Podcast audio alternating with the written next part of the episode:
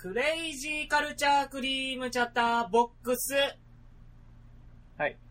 はい。あの、そういう、普通にそういう意味かす。ごいクレイジーカルチャークリームチャッタボックス合ってる合ってー。る合。ってる。合ってるよし、よし。でタイねト、ルコールのラジオなんですよ。まあこんなノリなんですよ。はい。そうそう今日はね、人が多い。あの、林さんは来週来るんだっけ？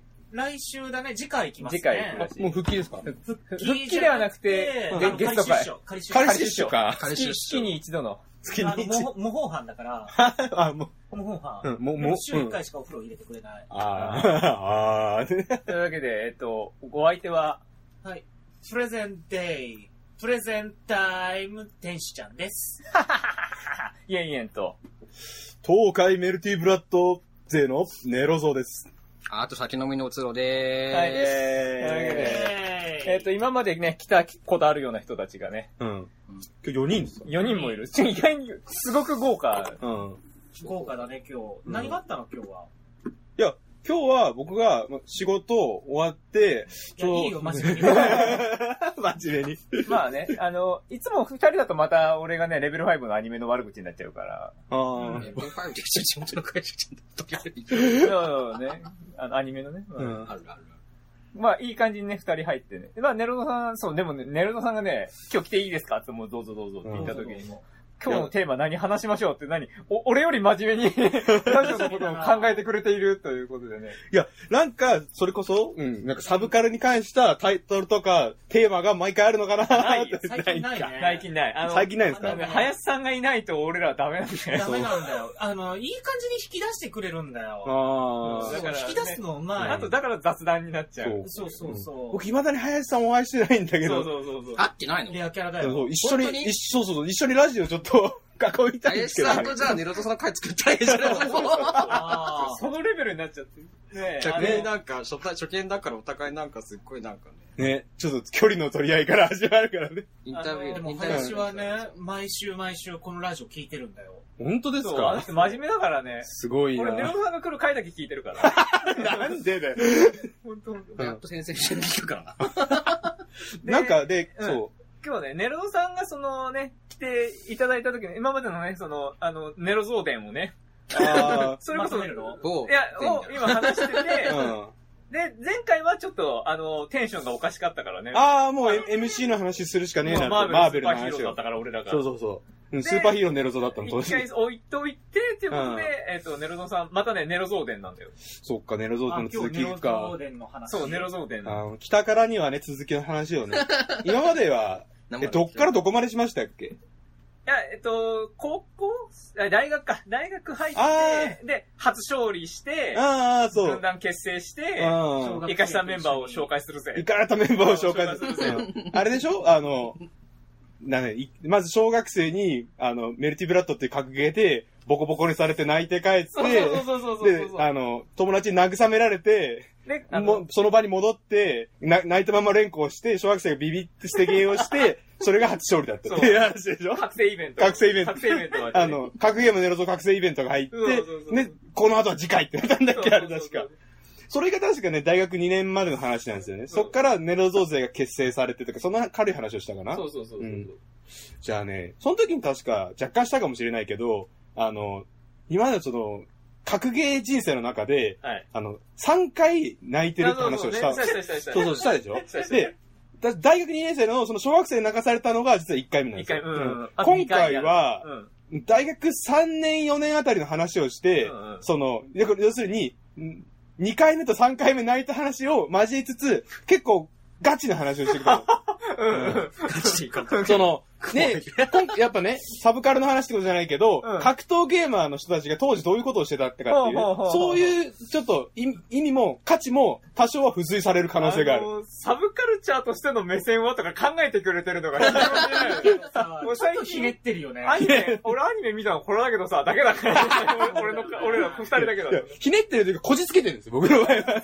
こじつけてる。ツッコミだね、うんじゃあ行ってきますか、うんネロゾーの青春物語を。そう、ネロゾーデンうん。ネロゾー全盛期を 語りましょうか。大学3、4年はい編。なんか泣ける2チャンネルみたいで。泣ける2チャンネル始まるかまあね泣いてるみたいなね。とりあえず、うん。うんね。どっからかっていうと、まあ、やっと、ああ、やっとね、うん。まあ、格ゲー勢に仲間入りしたわけですよ。ね、うんまあそうネロゾーはいろいろ、いろいろと掲掲示板でアンチするが立ったりとかね。ね、したら、ね、荒らされたりとかねう、んしながらね。それでもなんだかんだで東海メルブラ勢の仲間入りを果たしたわけど。ただし、いっちゃん下ですね。みんなやっぱ格ゲーマーって、もともと他のゲームをやってたとかうん、なんかいろんな、やっぱ熟練の人たちが多いんですよ。当時ブームだったけど、東海はそんなに人口いないし、僕はやっぱどうしても、東海メルブラ勢っていう勢力の中では最下位だったんです。最下位。最下位あるいは最下位争いをしていた。ほうんそんな感じで、ど、ど、どべ争いみたいな。してたんですね。で、当時僕はね、大学3年生ぐらいかな大体大学にも慣れてきて、もうどんどん格ゲー面白くてやっていこうっていう。そういう時期があったんですけど。まあ、周りがやっぱりみんな目上なんですよ。ネットではすごい生きてたけど、うんリアルで、あ、何々さんどうもお疲れ様です。どうも、今日もよろしくお願いします。うんあっすとか、あっすとか言って、うんいうような、もともとね、ほら、ちょっと話して、高校時代、運動部だったから、体育会系なんですよ、ノリが。上下関係。そうそうそうそう、上下関係をね。だから、格ゲーの先輩って扱いでもうね、実年齢関係なくて、うん僕はだから誰に対しても、もう敬語で喋ってる。今でもだいぶもう、イーニエンさんと長いですけど、未だにイーニエンさんとこう、敬語な部分が、いまいち敬語が取れないんですよね。ねそういう、立場的な体育会系のノリがどうしてる。うんだから、格ゲーの時は本当にもう、自分が実力的にも経験的にも下の下だったから、みんなはもう上に見てた。で、うんみんなは自分にとって先輩だ、先生だって。うんうんうん。そういうふうにまあ、へりくだるというわけじゃなくて、普通、普通に敬ってたんです周りの人たちをうん。うんうんリスペクトですね、いわゆる。うんうんだからかなり真面目だった。多分、格ゲーマーの中では相当当時真面目だった気がする。リアルの中で。みみんな、みんな結構、おめえ殺してやるっていうような、こう、ぶっ殺してやらーってみたいな人ばっかだった中で、だいぶ真面目だったのうんまずそれが3年、まあそうそうそうそううん大学3年生の入りの最初の頃の格ゲーマーのエロゾーン。うんうんこの頃はね、すごい真面目で、まあネット以外で何のトラブルもなく、ご飯行くって言ったら、あ、あご一緒しますみたいうんな、そんな感じのやつだったんですよ。みたいな。チャテ、まあ結構みんなやっぱほんと本当に東海メルブラゼって強い人いっぱいいて、もう全国大会常連の人とかうんもいっぱいいたんですね。うんで、まあね、に大学2、3年あたりは、まあそんな感じでへいへいボンボンと、うん。あの、よく自分でもなんか、なんか農民、農民メルブラゼって言ってたじゃん。あの、北、北斗勢で言うと種もみポジションに。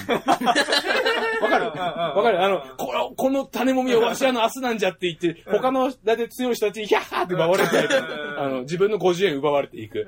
そういうタイム、ただただただ搾取される側だったんだけど、それでも楽しく頑張ってやってると。うん。まあ、競技、競技ゲームっていうのはなかなかやったことなかったからね。ゴルフはやってたけど。それでなんですけど、まあ、順調にやってたわけなんですけど、まあ、いろんな人からやっぱアドバイスを受けていくわけじゃないですか。そうすると、これはダメだよ、あれはいいよ、みたいに言われてくる、言われてくわけなんですけど、うん。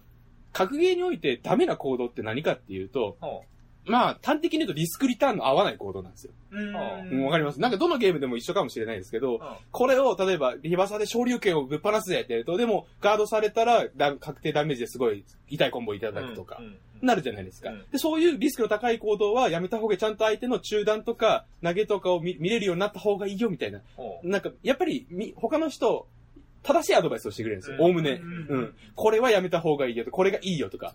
まあ、それは、基本的に正しい行いではあるんですけど、なんだろうな、格闘ゲームってやっぱ人と人との読み合いじゃないですか。そればっかじゃ勝てないんですよ。でいい行動しか取らないとワンパターンになるわけです。たまにはリスクリターン合わない行動をして相手を乱すとか、そういうことも必要なんですけど、当時僕はね、素直だったしうん、みんなをリスペクトしてたらそれやらなかったんですよ。だ大学3年生入ったあたりで、だいぶスランプっていうか、うんもともとそんなに強くはないんですけど、伸び悩みがやっぱあったんですよ、当時と比べると。その時に、当時、闘撃っていうのをご存知ですか？ああ、はいはい、大会のね。そうそうそう、あの、うんうん。かあらゆる格闘ゲームの祭典、うんうんうん全国大会です。うん。ただ、いろんな種目っていうのがあるんです、闘撃の。闘撃の種目っていうのが6種目ぐらい毎年あって、うんうん。選ばれると、それの闘撃の全国大会がうん。開かれるわけです。よ。うん。で当時、確か大学3年生の時に初めてかな、うん。メルティブラッドが闘撃の種目に選ばれたんですほうほうほうほそれまではメルティブラッドはメルティブラッドだけでうん、大なり小なりの全国大会とかもうんあったんですけど、有志の人が企画したとかう。ね。うんでも、闘撃ってなると、結構でかいね。もうすごいでかいですよ。大きい企業がバックボーンについてて主催してやってるわけですからう。ん闘撃は一大イベントなんですよ。ううんん。僕一回闘撃の本戦を見学しに行ったんです参加できなかったら。うんすごいですよ。ななメンバーの登場だーって言って、ボーンって、あの、花火が上がるとか、えーそういう感じのかっこいい、なんかプロレスみたいな感じで入場したりとか、へうんで、最終決勝戦は壇上の上でとか、すごいお金かかって盛り上がるイベントなんですよ、その闘撃っていうのはね。んで、その闘撃に出るためには、まず、その、地区予選ってのがあって、うん。地区予選にさらに店舗予選ってのがあるんですよ。うんだから店舗予選って要するに各ゲーセン。うんうん。だからどこどこ、何々地区には何何店舗かゲーセンがあって、その店舗予選を優勝したやつだけがうん、地区予選に出て、地区予選を勝ち残ったやつだけ、優勝したやつだけが本戦に出れるみたいな、うんそういうシステムだったんですよ、闘撃は。うんもうみんな闘撃、メルティブラッドが闘撃選ばれたぞって言って、すっごいみんな熱中したんですよね。うん当時格闘ゲームまだまだ結構ブームだったんで、みんなかなり一生懸命真剣にやってたわけなんですよ。うんで、いよいよその全国大会選ばれたぞってなると、もうみんなギスギスし始めるんですよ。すごい。とにかく俺、お前は敵か味方かみたいな。うんあれ、メルティブラッドは 2on2 だったんですよ。二組で戦って勝っていくみたいな。うんそんな感じだから、まず相方選びから。そこから深い情報戦が始まる。うんまず、お互いが、あの、相手にして勝ち、勝ち越すかどうかとか少数とか、で、実力を示していくわけですよ。で、実力を示すことによって、同じ、さらに高い実力の人に認めてもらってチーム組んでもらえるとか、うんまずそこから、まず深い読み合いが始まったんですよ。まず、その、だから、大会の予選始まる前にマウントの取り合いから始まった。まずそこで、まあ、まあ、どうしてもどうしようもなくそこで再開、再再活動だったんですよ。うん。どんどん蹴り飛ばされて誰も組んでもらえないみたいな。あったんですけど、ちょっとお情けで、うん。大学近かった、あの、知り、友達、うん。うん。えーと、ここで、ちょっとお名前を出せないんですけど、うん B 君、うんううん。ん、B、B さん。B さんが。B さんが組んでくれたんですね。うん。闘撃の相方として。うん。で B さんとそれ以降、実は大学卒業までずっと闘撃とか、うん。予選に出続けることになるんですけど、うん。その B さんと組むことによって、うん。まあ、いろんな予選とかそれから出始めて一応。うん。で、予選出ることは誰でもできるから、うん。店舗予選なら。それがなかなか勝てなくてね。うん。で、勝てないと、やっぱりどうしても、ど、あそこが悪かった、ここが悪かったとか反省会をして、うん。どっちが悪いとか、そういう話もなるわけじゃないですか。うん。で、やっぱもうね、ネロ、いや、僕が言うんじゃなくて、やっぱどうしてもね、周りの評価とかもいろいろあるし、うん、ネロ像が超足引っ張ってるぞ、みたいな。うん。なる、もう僕も思うし、周りもまあ当然思うみたいな。うん、B、B さんちょっとあいつ、そう切った方が、みたいな。あ いや、でも、ちょっとあいあのね、その B さんは優しく、うんいや、切っちゃうと、あいつ多分組む組むやついないから、は、うんはみられちゃうから、みたいなね。優しくね、やってくれたわけ。そう、B さんに頭上がらないんですけど、ね、その、まあ悩んでいった大学 3, 3年生、伸び悩んでいて、かつ予選もポロポロ落ちると。うんうん当時、なんだろう、あっちこっちの予選に出まくってたんですよ。うんうんうんどうしても東海予選とか関東予選とかいろいろあるんですけど、んそういうところってやっぱ競合が集中しちゃってうん予選突破できないんですよ。うんうんうんうんうん。じゃあどうするかっていうと、あの、辺境の地の予選に行く。はいはいはいはいうんはい。ああの、東海でも何店舗かあって、あまり辺、辺境の方のと店舗だと、あの、人が来ないとか。うんうん。で、穴場だったりする。穴場予選を探して、あっちゃこっちゃみんなで行くんですよ。うん。区は最大でじ、ね、あの、当時乗ってた軽自動車、ネロゾーカー。うん。ネロゾーカー、そう、ネロゾーカーで、関西も行ったし、関関東も行ったし、うん。あの、静岡予選とかも行きつつ、一番遠かった石川予選かな。え？当時僕らお金なかったから全部下道だから。石川県までそうそうそう。それで、毎、毎週末あっちこっち行ってたあ。しかも下道で下道で毎週末。何十時間かけて。そうそう。先週もこの1号線でかん、うん、なんか大阪行ったなみたいな。それ毎回それやってた。で、おで、1回戦負けして帰ってくる。うんあれが苦痛なんだうんまあそりゃそうだろう。悔しいんだねうん。それでね、もう、やっぱね、自分一人の問題じゃなくて足も引っ張ってるしで、もうどんどんどんどん悩んできたんですねうん。で、そこで、一回、その、B、B さんと揉めたんですよ。僕がどうしよう、自分が全然強くないけどどうしようって悩んでいて、うんちょっとめちゃくちゃな動きをしてたんですよ。そこで B さんが、お前そんなことでいいのかよって。うん B さんが怒ったんですね。うんまあそれはそうなんですけど、うんそこで僕がちょっと、ね、2回目泣いてしまったわけですよ、うんいや、自分が不甲斐なくて、うんじゃあ自分がどうすればいいかわからなくてみたいな。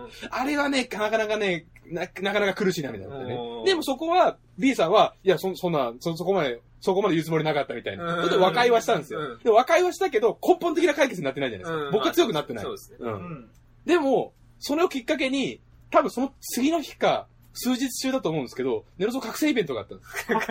覚醒イベントうん。テンション何食ってるんですか？ハフヘイベンの方じゃないですよ。僕はこんなに力説してるのに、めっちゃチョコボな、僕の買ってきたチョコボ食ってる。うまい。うまいね。ネロ棒がね。ネロボ。ネネロ棒がね。ネロポちょっと卑猥な言い方ちょっと。どっから生えてんの？ネロポチどっから生えてんだっていう。ね。うん。何があったか、まあ、ね、みんな、基本的にはもうみんな毎日やっぱ格球の練習をとか対戦をしてるわけですよ。うん。うんうんううん。ん。だから、その2回目泣いた数数日内に、あの、大須のアーバンスクエアっていうゲームセンターが、今は確か名前変わってフェドラーっていうのかな？ペドラ。うん。まあ、昔からある有名なゲームセンターがあるんですけど、うん、そこでね、まあ、いつものように行って対戦をしてたんですよ。うん。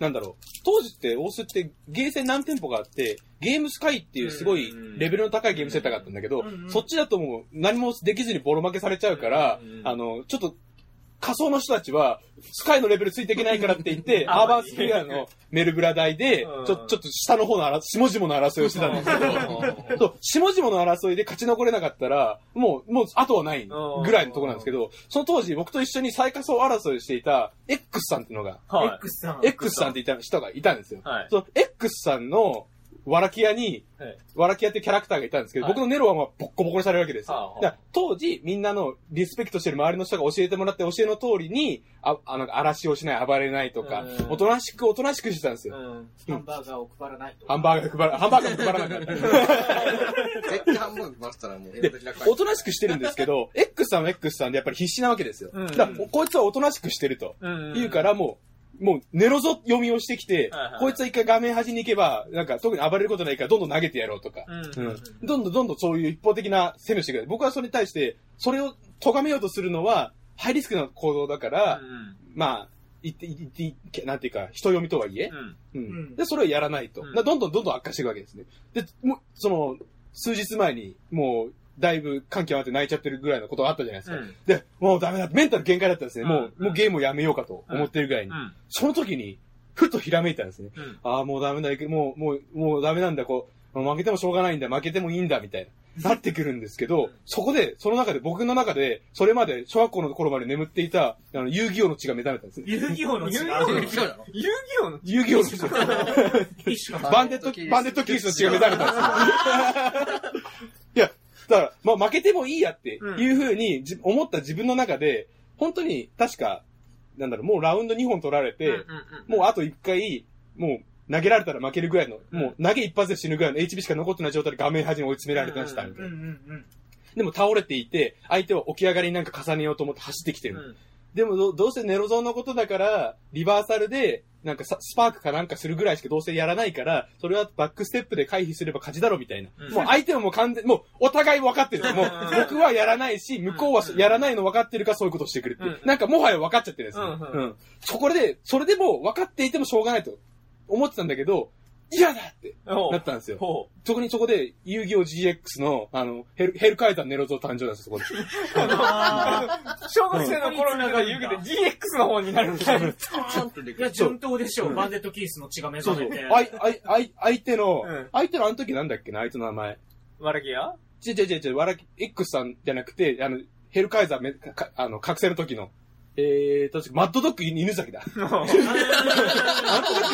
て敵のことね。そう。遊戯王ね、そう。しか、も。僕の中では、わらき屋がはしダッシュしてきてるんだけど、こっちの起き上がりに対して、そこにも、それがマッドドッグ犬崎に見えて、うん。さっさっさとドローしろ負け犬って、こう、言って、あの犬崎が出てきて、そこで僕の中が突然内内心で、ヘルカイザーが目覚めて、嫌だ。俺は負けたくないってなって、うん。わかる、わかいや、言わないけど、あの、内面でこうなった、本当に。俺は負けたくないって言って、これ伝わんねえよ、これ伝これわんねわかる？このモーション。今、あのアニ、アニメのこうモーションって、俺は負けたくないってオーラ出しながらやるスーモーション。パーサイヤ人がバーンってなる時バーンってな動きをしてるんだけど、うん。何これ？えよ、みんな伝わんない。さっきからね、ネロゾーさんがね、そのセリフのたんびにさ、こう、のけそのたんびにさ、乳首が浮いてる。だよ。いや、興奮してるからもう乳首もそれは浮いてくるわ。そっかそっか。ね ビンビンにね。ビンビンにね。自分の中でもうスローモーションになってくるんですよ。うん走馬灯みたいな。うん。それで、わか、なんか、分かっていたんだ。俺は今まで自分のデュエルさえ守れていればと。うん 相相手の、相手の動きをリスペクトする自分のネロ。それさえできれば勝ち負けは関係ないと。うんうんだが、俺、俺は飢えている。乾いている。勝利に。お前の懐にある勝利を奪い取ってでも、俺はってなったんですよ。何言ってんのこの人。こんなに言ってそれで、相手が、やっぱりこっちの、あの、リバサ、うん。さ、あの、リバサスパーク読みでバックステップをしたんですよ。はあでも僕はそれをまあ、見てから反応したんじゃなくて、もう一点読みで、リバースカードオープンリバーサバックステップ読み、たレバー入れ C 攻撃。で そうこの、ネロのレバー入れ C 攻撃はあ。は、自分の目の前に攻撃判定がなくて、あの、バックステップみたいに下がった相手にしかと、うん距離を置いた相手にしか、相手、まあ、当たらない。要するに一点読みですね。ものすごい、はい、今まで絶対絶対やらなかった一点読みをして、もう相手も多分仰天したと思うんですけど、うん突然もう本当にダークサイドに目覚めてしまって、そう、でハイリスクな行動をして、うん、その後さらに、さらにさらに続けて、HP 減ってるなら、ここは、あの、なんていうか、テキスト通りに行けば、まず相手をは反対側に吹っ飛ばした後に、ゲージ解放をして、ちょっとずつ体力を回復する。仕切り直しから始めるべきっていうのが王道なんですけど、僕それを無視して、あえてしかもゲージを使って、あの、リバースカードオープン、混沌解放重覚習って言って、動物をワンゲージ使って出して、はあ鹿さんですね、ネロなんで。あはいはい。で、鹿さんと一緒に、あもう多分相手もそんなこと今まで一度もやらなかった動揺してたんですね。それで逆転したんですおよう。逆三立てをしたんですよ。おー、すごいおー、そこのとこずーっと勝ってなかったのうんを、そこで、ものすごい最初に一勝したんですよすごい。すごい。そこで、ネロゾーは残念なことにヘルカイザーネロゾーに目覚めてしまって、あの、ミミクシーのハンドルネームもヘルカイザーネロゾーになってたよ。本当に変えるやつがある本当に、本当に書いた。日記も書いた。その、その日ので聞くと全部日記に書いた。この文章の 俺は、飢えている、乾いている、勝利に。書いて書いてた。それ見たいよね。書いてたって。音読してほしい。あの、うん。確かにそうやってたよ。そうんで、鹿さんは3回攻撃で3連打って言ってた。5連打じゃなくて、言ってた覚えがある。うん、うん。それで勝って、うんそこで、あの、なんていうか、今までの反動で、残念なことに、ネロゾーが本当にダークサイドに目覚めてしまって、うんあのですね、人の言うこと聞かなくなった。端的に言うと。リスペクトしなくなったリ。スペクトをしなくなって、むしろやっぱ、当時の格闘ゲーマーの、なんと、全国大会がギスギスしたんですけど、その空気に対応したんですよ、ネロゾーが。ほうもう、周りのやつは格上だろうがなんだろうがみんなぶち殺してやるっていう風に的だと、そちらに、そう、うんかうなんか展開してしまったんですうよ。ん。そのあたりから、なんだろう、最初のうちはそれでも、なまあ、内面が変わっただけじゃないですか。うん。でも、もう、相手だなんだろうか勝ってやるっていう気概が備わって、うんそのあたりが、なんもうそこから4年生ぐらいまでうん。がネロゾ全盛期。うん。うん。結構、なんだろう、まあ基本は負けてるんですけど、関西遠征の時なんかは、なんかすごい関西の強豪を予選で、その、2連勝するとか、おー。だからふた二人抜きするとか。そういうのも、まあ、結構割とその時だけの栄光の部分もあったけど、うんなんかやり始めたんですよ。ちょっとたまには勝つみたいな。うんあれは結構大きい。今まで一度も勝たなかったのにたまに勝つ。うんだいぶ変わるようになってきた。んそのあたりからね、だいぶ全盛期感あるんですけど、今もう当時の動画見ると、今と違って反応速度速い。あなん、なんだろうね。やっぱり感覚で、だから正しいことをしようって考えるんじゃなくて、感覚で動いているうん、今と全然違うネロゾーがそこにはいるんですー。よね。闇落ちした頃のネロゾーが。野生をね。ほんとほんと、完全に尖ってた。先鋭的だった。完全に切れたナイフ。全方向にもう傷つけるし、一番自分がね、すごいね、淡々と自分のことをそうやって言える人間ってすげえなっていうのを、切れたナイフっつって、なんか、、本当にね、今まで本当に結構、じ割と自分で言うのはね温厚な性格で、うん周りに対して、ちょっと、まあ、まず第一なのは、まあね、人間関係みたいな。うん。うん。お互いがまあ、ね、楽しくゲーム、ね。楽しくゲームをして、うん、お互いの動きをリスペクトしてうん、より高めていこうみたいなうん。とこがあったんですけど、もう相手をどんな手を、どんな汚い手を使ってるから陥れようみたいなそういう性格に変わっちゃったんですね。うん。大体それが、なんだろう、その後 B さんとも、まあ、役立ったり立たなかったりはしたけど、うん。ずーっと結局投撃はもう、投撃でメルブラが選べてる限りずっと一緒に組んでくれて、うん。大学4年前ずっと相方だったんですね。うん。ただ残念なこと、ちょっとその頃はね、ネロゾ闇落ちしてたからね、うん、B、B もどうだろうみたいな、だんだんお思い思い上がり始めたんですよ。ちょっと闇落ちが過ぎて。うん。大学4年ぐらいの頃になると、だいぶ、あの、ひねくれててやばかったから。ただ、外面は良かったんですよ。あの外面は良かったけど、うん、いつ、なんか、今はこういう感じでやってるけど、こう、上回ったらみたいな、そういうなんか、いつ、いつ、いつか超えてやるみたいなう、んそういう機会でやってたんですねうん。その辺結構ね、でも、割と逆に言うと、今までのオンワンネロ像がかなり少数派だったんですね。うんみんな基本的には、そういう野獣派の人が多かった。いや、あの、東東海ギスギス勢だったの、当時は。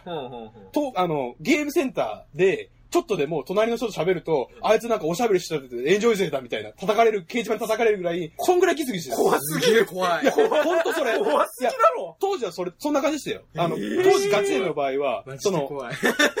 あの、ゲームセンターで、すごいたくさん人がいて、もう込み込み、肩が当たるぐらい混んでいて、あ、台が空いたら座ろうってなる、なるんですけど、あ、下手なやつは座れないです。なんか、下手なやつが強い人を割り込んでさってどうせすぐ立つだろうみたいな、うん。そういう、なんだよパワーゲームもあった。東海は、東海は割とその辺は、うん。あの、なんだろう、大須のゲームスカイさんがすごい、店長さんがすごいいい人だったりとか、うん。あのまあ他にも人格者の人いっぱいいたし、うん。そこまでギスギスはしてなかったけど、うん。なんだろう、関東と関西やばかったらしいですよ。えー。あの、つあの強いやつ同士がガチってんのに、下手くそが入ってくんじゃないとか、入れさせてもらえないとか。で、そういう人がこういうことやってたって、掲示板で晒そうもんなら、お前アンチだろみたいな、うんい用語の人が叩かれるみたいな。いや、かなりパワーゲームだった。当時は本当に。今も多分探せばそういう会話あるんでしょうけどね。多分ね、FPS とかそういうところにあるかもしれないですけど、うん当時の格闘ゲームは本当にもう殺し合いの世界だった。食ったり、ね、食うか食われるかの世界だったんでうん、どんな方法を使っても。うんまあでもそのあたりが、まず2回目泣いた後の、うんいや、ヘルカイザーネロ像が、じゃ1年間以上続いたんですよ。うんその頃はかなりいろんなものサクリファイスってやばかった。あの、まず友人関係をサクリファイスファイスし始めて、自分の格ゲーの上達に関係ない友人を切っていくみたいな。のもあ、あ、だから結構地元の友人も切切り始めたり、うん。あと一番サクリファイスしたのは大学の単位。あいや、ダメだろ、それは。サクリファイスするでしょう。それはね、そうなるでしょう。だって、大学でさ、授業なんか受けてる場合があったら、ちょっとでも50円入れるんだ当時は本当にみんな、一、あの、一秒でも長く格ゲーのことを考えてるやつが勝てるっていう、みんな進行してたの。はいはいはいはい。努力は裏切らない。じゃあ基本、いや、努力を裏切るんですよ。あ、みんな、なんだろう、い結構、なんだ一線ちゃんと超えてる人ばっかだった。だ努力をすれば報われるのは、報われるなんての幻想だって分かった中で、みんな努力をしてた。あうん報われないかもしれないし、うん努力を裏切るかもしれない。うんそれでも、努力しない奴には一一生日の目は当たらないって言って、うんみんなそんで、すべてのものをかけて努力してた会社辞めた人とかもいたの。えーいや、ほんとみんな何をサクリファイスすれば勝てるんだろうみたいな。うん。あの、金も名誉もいらない。ただお前、お前の命が欲しいみたいな人がいっぱいいたから。僕も割とその一人だった。殺伐としてんな殺伐、いや、当時の格闘ゲームは結構そのとこありまして。まあ今は落ち着いたというか、僕が落ち着いたんです。で、うんううん。んまあ、いろいろあったんですけど、ちょっといろいろの部分、ちょっと細かく言っていくと、どんどん殺伐としていくんで、うん。殺伐の部分ちょっと一回置いとき、ちょっと言えないことも多分あるしね。そっから、まあ、飛んで、大学4年に行きましょう。うん。4年に行くと、まあ、就職活動とかな、なんだかんだで僕留年とかしなかったんで、うん。紙し、紙一重、か単位紙一重だったけど。でも、それダメじゃない？サクリファイス足りないんじゃない？そうなんですけど、それは、あの、その4年生の時に、そのサクサクリファイスするのをややめる出来事が起こったの。うんうん。えっとね、その時も確か、今でもちょっと忘れないんですけどね、闘撃の予選、あれは、岐阜予選。うんうん。美濃だったっけな岐阜予選、まあ、岐阜はまあ近いんで、当然もう東海でみんな行くみたいな。うんもう、もう岐、もう岐阜や名古屋だみたいな感覚でみんなバーって行くんですね。うんうんで、僕もまあ行くんで、その時多分一番尖ってたんですね。うんうん。尖ってたんですけど、実力がまあそれに伴うかを、まあ、努力はしてても、やっぱみんな本当に死ぬ気で努力してるから、うんその中で生き残れるほど、まあ、ネロゾさんは才能がなかったので、まあ、その時も確か2回戦負けぐらいだったのかな。うんうんしたんですけど、まあ、それでも帰らずに残っていて、まあ、決勝とか準決勝争っているうん。奴らの動画見て、うん次、次は殺すって感じで、こう殺意を、殺意を込めて後ろでベガ立ちをしてるっていう、うん。うん。感じで、ベガ立ちをして見てたんですけど、まあ、岐阜とかになると、やっぱ、身内ばっかなんですね。うん他にも関東とか関西とか遠征に来てる人もいたんですけど、その時の予選は、確かもう、他の地域の人みんな、もう敗退しちゃってうん、東海勢が勝ち残ったんですよ。で、決勝争いは同じ東海勢同士になったんですね。うん。うん東海勢同士だからまあ、まあ応援的にはもうどっちが勝ってもみたいな部分はあったんですけど、当時の僕からしたらもう応援なんて一切考えてなかったよ。うんその相手の動きを見て次どう殺すかみたいなことしか考えてなかったんですけど、まあ周りのみんななぜか盛り上がってるんです、なぜか。うんどどっちは、どっちも勝てみたいな、そういうねう、んスポコン的に盛り上がりをなぜかしてるんですけど、僕一人だけもベガ立ちをしてうんじっと睨んでたみたい。もう殺すぞと。殺すぞと睨んでたんですけど、まあそれで、まあ勝敗が決するわけなんですけど、そう、その時に、えーっとね、K さんっていう上手い人がいて、うんその K さんがそそ上手いんですけど、その時は負けちゃったんですね。予選敗退というか。うんうんう。ん。僕はまあそれをまあ見てたんですけど、その K さんが負けた後に勝った方に対して、こう、こうハグをしに行ってうん握手を求めてたんですね。うん。よく、あの、よく、よくやったみたいな。うんでも、うんもう K さんも泣いてるわけですうね。ん。うん。僕は、それを、あのちょっとこれ、真面目な話になるんですけど、うん。僕はそれを見て、ね、すごいショックを受けて、うん。あいつはなんで泣いてるんだって完全に理解できない。当時の僕の脳みそでは。本当、本当に理解できなかったんですよ。心の底から。当時心の底から憎しみに染まってたんですよ。ほほんとほんと、これはね、冗談抜きでね。言いたいことはすごくわかる。うんだから、スポーツマンシップが1ミリも理解できなかった。うんうんうんうんあの、わ、あの、わかるけど理解できないんじゃなくて、わかりもしなかっただから、僕は真面目だったんで、その、終わった後に、まあ帰るかみたいな、みんないろんな車に分乗してきてるんで、うん。で K さんを呼び止めたんですよ。うん。うんうん。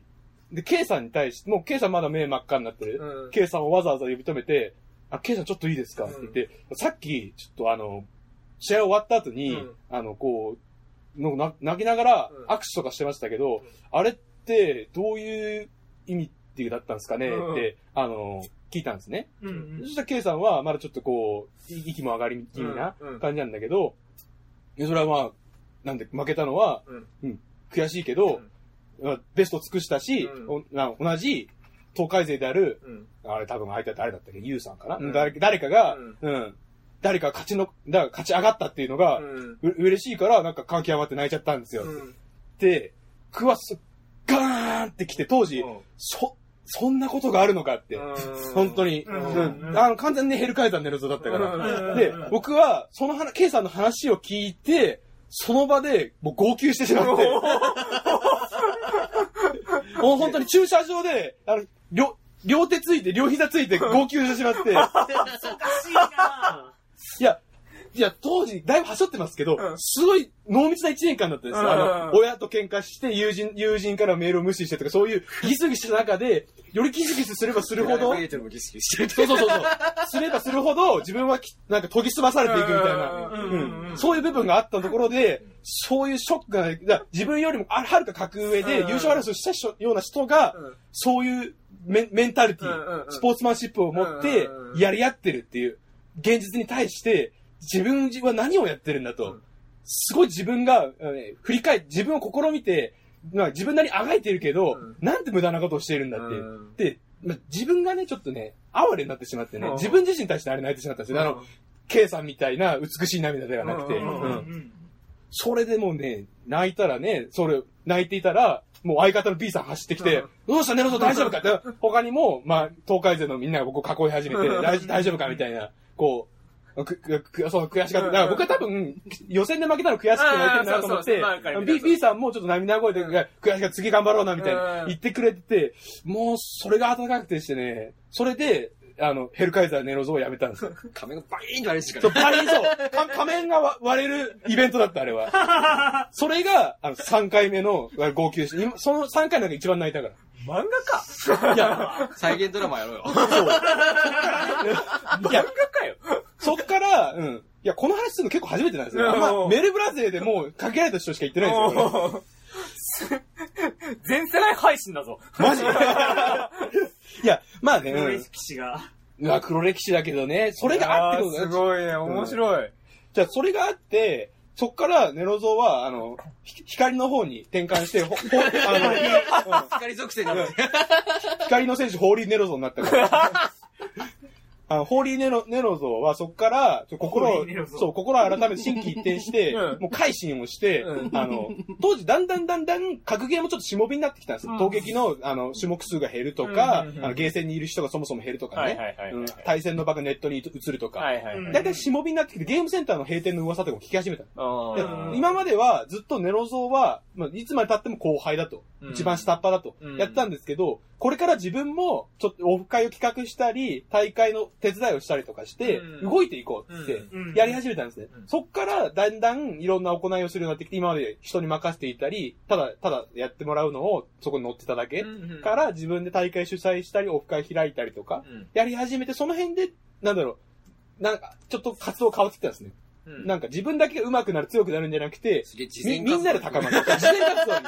そう。ホーリーネルソーだから、移り始めたんです。事前活ホーリちょっと前にわざ、イーネさんには言ったかもしれない。そのあたりから、あの、前言ったあの、ネロ使いのオフ会のネロフっていうやつが、うんネロゾ主催のやつがうん、あれが始まったんですねうん。初めてネロフっていうのをそこから始めてうん、今ネロ使いが結構マイナーなキャラクターだから、人が少なかったから、あえて集まってオフ会をやろうと。うんキャラクターオンリーのやつをやろうとかしたりね、活動が始まったんですね。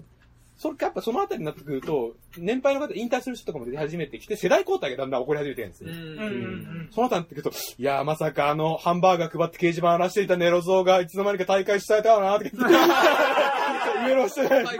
まさかなとか言って。メロド動画編集できるのとか言って。いや、その辺からいろいろ教わったりして、あの、自分の格ゲーの上達には関係ない動画編集の方法を教わったりとか、うんねやり始めたりして、だんだん、ちょ、ちょっとその、立場的に、なんか、実力は伴わないけど、立場的に上に移り始めてきた。うんその辺が、だいたい4年生の終わり頃。で、そっから、先ふとふと、だから、ダダークサイドから目覚めることによって、ふと単位が全く足りないという現実に目が覚める。そう、やっぱりね。あらって。あの、先生、あの、ゼミの先生って、これ先生僕単位どうすかねって。あとね、あーこれは、これ、なんだろう。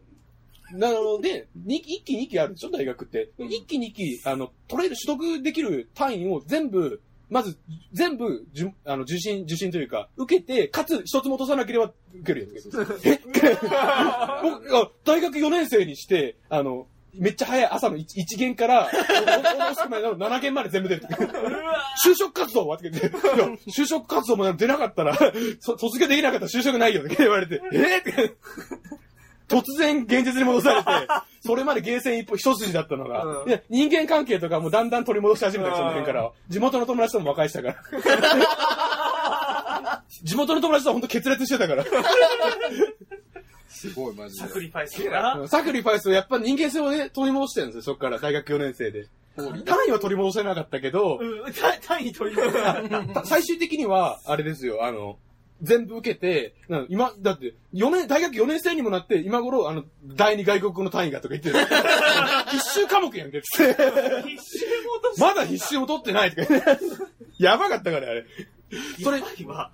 もう本当に、就職活動どころじゃないって言って、大学4年生ずっとそれで、もう毎日大学通って、あ突然ネロドさん見かけ始めたな、みたいな さ、ササークルの奴らがやって、あんなにずっといなかったのに、とか言って。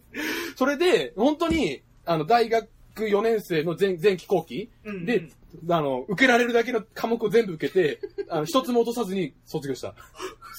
いや、すごかった。最後の、あの、2月ぐらいの時、うん2月ぐらいの、その、後期の単位、単位の合否発表。うん、あるねの。時は、あれ、その、相方、メルブラの相方 B さんとか、地元の友達とか、複数人集まって、ネロゾーン、ネロゾーン卒業否かっていうのを、あの、一緒に集まって聞きに来てるんだ。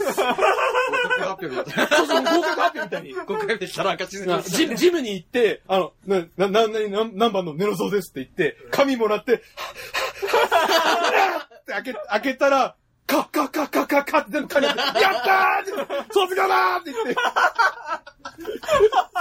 春ドラマしてる、こいつ。2年ぐらいしか経ってないのにすっごい濃いよね。2年内に闇落ちが。で、闇落ちから戻って、完全に漫画だね、この人ね。だい漫画の世界に生きてるね。いい話なんだよ。そでしょ？ちゃんとジャンプ漫画してるもん、こいつう。。あの、友情努力勝利だね。勇気をしてるよね。やっぱ遊戯王でしょ？勝。利の方向は違うにしても勝利だからね。勝利はしたかどうかはともかくとして、まあ、一人のお大人になりつつあるね。そうそうそうだいぶね。あの、掲示板やらした頃と比べたらね。そうそうそうあのサークルクラッシャーの女の子ケツ追いかけた頃と比べ 大学4年でだいぶ大人になったよそうだね、あれ、大学1年がそんなんだもんね。ねそっからスタートしてんだよ。入ってスマブラばっかやってね声かけなくて次に合格だもんね。そうそうそうそう。何それ？大学入った頃なんか、俺はラブヒナがバイブルだとか言ってた頃なんだよ。東大落ちたけど、この大学で俺はいいことやってくぜ、みたいな。そんなこと言ってたやつがですよ。どうですか、この大学4年間。大河ドラマだ？そう。ちょっと次の NHK な。NHK だね。ネロゾーテンだね。ネロネロゼロそうすげえな最終的には、あのね、卒業をしまして、で、結局、僕はあの、東京で就職することになりまして、うんうんうんうんうん。うん。で、東京で、えー働き始めて、そっからは、あの関東ネロゾーでデビューの話だ。関東ネロあゾの、社会人1年、次は、社会人1年目と2年目の話だから。うん。いや、川崎の話は1年目ですか？あ、違う、さ川崎の話はね、あれなんですよ。なんだろう、概要を言っていくと、社会人1年目で、まず関東デビューをして、か関東で、実は東海ネロゾーって名前が意外に出てて、うん。まあ、崇められるところから始まって、関流れめそられてう、関東ネロ増税を作ったんですよ。関東ネロ増税のまず話があって、その後、なんだろう、なんだろう、あ、まあ、ちょっと飛ばすんだけど、そっから社会人1年目で、もう一つ挫挫折を味わって、あの、そっから社会人2年目にの時点で、あの、前言ったかもしれないですけど、僕はあの、失踪してるんですね。だから、あの、ネロゾー北海道ホームレス時代が。そうそう。いろいろあってね。ただその次、次は、あの、社会人1年目の話と来て、次2年目の話で、多分2年目の話が若干求められてる可能性があるんだけど。そう。で、チラッとね、このラジオでもたまにチラッとね、うんうん。いろんなとこに住んでたんだねっていう話とかをね、するからねなん。か川崎で見つかったんだね、とか。ああね、か川崎のね、川 川崎のね、そういうね、ロロジ的なね、やばいところでね。こう、パーカー着てさ、こう、フードをフードかぶとかぶって、うんサングラスかけて、マスクして、僕はあの、マーベルヒールってローに見てたって。当時の僕の格好はあれの、だから変装しまくってたから、あのパーカーを、フード被る前にちゃんと野球帽被ってた。野球帽フードだったから。わかる？ストリート系みたいな。ソリッド系みたいな。ヒップホップ。ヒップホップ。すげえな。B 系のね。うんヒップホップ、生まれヒップホップ育ちだから。嘘言えされちゃうよ。嘘遊戯王たち。遊戯王育ちヒップホップ生まれだから。メルブラ育ちだから。メールはさ、カードで日本語を覚えた。まあね、今もう40分かな？だから40分、とりあえず今回はこれで大学3、4年の話が大体したでしょ。ネロゾーデンの 3, 3回目だね。だいだいたい3回目かな3。回目ぐらいだね、うんちょうど。うん。この後 EX の話するんですか？あの、雑談だね。あ、うん疲れたからね。うん雑談をしてね。あ多分次の話聞くには多分あの、みんなでお菓子を買ってからじゃないと聞けない方式社だから会人1年目はね、ちょっと辛いねむし。ろね、なんか公開録音って形でさ、ネロゾーファンと共に、あ、ファンと共にね。なんかこう、ネロゾーファン？ファンのと共になんかこう、みんなでワイワイしながら公完開録全にさ音しても。、紙芝居とかの中でになってる。そうはい、おお菓子を買わないから聞かせてあげないよ。そうそうそう。いやーもうね、ネロゾー。なんだこの話、もうわけがわかんねえな。今回の高3、あ、じゃじゃ第、第3か第4の話は、あの、本当にメルブラ勢でも、その岐阜でそういうことがあったとか、うんその辺の話は、本当に、多分、全部知ってるの？B さんぐらい一緒に来る。と 当時、あの、ほ、なんだよ、24時間中寝てる時以外一緒に行動しちゃって、場合によっては泊まりで一緒に研究して寝てたとか。それ友達、とも、とごめん、とも友達じゃないわ。すごい、せすごい相棒、相相棒の方。相方。常にネロゾーカーであっちこっち移動して、だだゲーセンの開開店にまず並んで行って、開店からやってて、閉店まで行って、閉店した後に誰かの家に行って、こあの家庭用でずっとコンボ練習してる。すげえな。で大学に行く暇ないでしょ、どこにも。でしょ？ちょちょっと聞きたいんだけどさ、はい。その資金はどっから出てたの？あ、資金の話しちゃう？それそれはじゃあ EX でしょ。この続きお菓子を買わないと聞かせてあげないよ。というわけで、じゃあ、えっと、あ、あの、あ、そうだ。ね、なんだハッシュハッシュタグができたからね。はあのー、ハッい。シュタグ、トトトトってね、カタカナのとかね、毎回何個かわかんない。4つ4つ。4つ。とかなん4つね。かね、ね、あのー、うつろも言ってたけどね、あのーほ別のね、アイドルさんかなんかがね、そのハッシュタグを使ってたから、それら俺らがね、奪う形になったんだあけど。りますね。あのまあでもシングルのね、まあ多分だいぶ前に言ったシングルの、ねあれだまあ、時効かえなっ、てそれ俺ら女子大工事のデラーズフリードだから。あデラーズフリード。う。うんんジオン最高のために頑張るからね。頑張ろう。まるでジオの魂が結晶化したようだ。えー棒読み。はい、じゃあお相手は、はい。えー、っと、あ、考えてなかったぞ。考えてなかった。前半はレインだったぞ。レインだったね。うん後半もレインにしたいね。はよ言えよ えー、獅子心中の虫のイエンイエンと、そしてかっこいいその、あ僕、酒飲みのつろです。じゃあ。ヘルカイザーネロゾーでした。バイバイ。バイバイ。